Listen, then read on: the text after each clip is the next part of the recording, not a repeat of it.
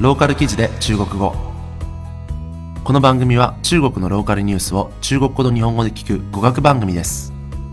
今回の記事はとある泥棒のお話です。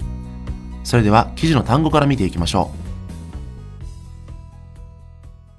う。ローカル記事で中国語。サイドミラー。サイドミラー。反光鏡、恐喝する金品を巻き上げる。敲诈勒索、転売する。転売する。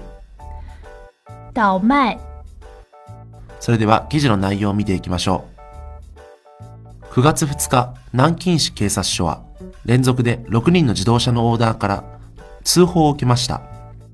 昨夜道端で自動車を止めていたところサイドミラーが盗まれていたというのです九月二日，南京市派出所连续接到六位车主报警，称昨夜停放在路边的汽车后视镜反光玻璃被盗。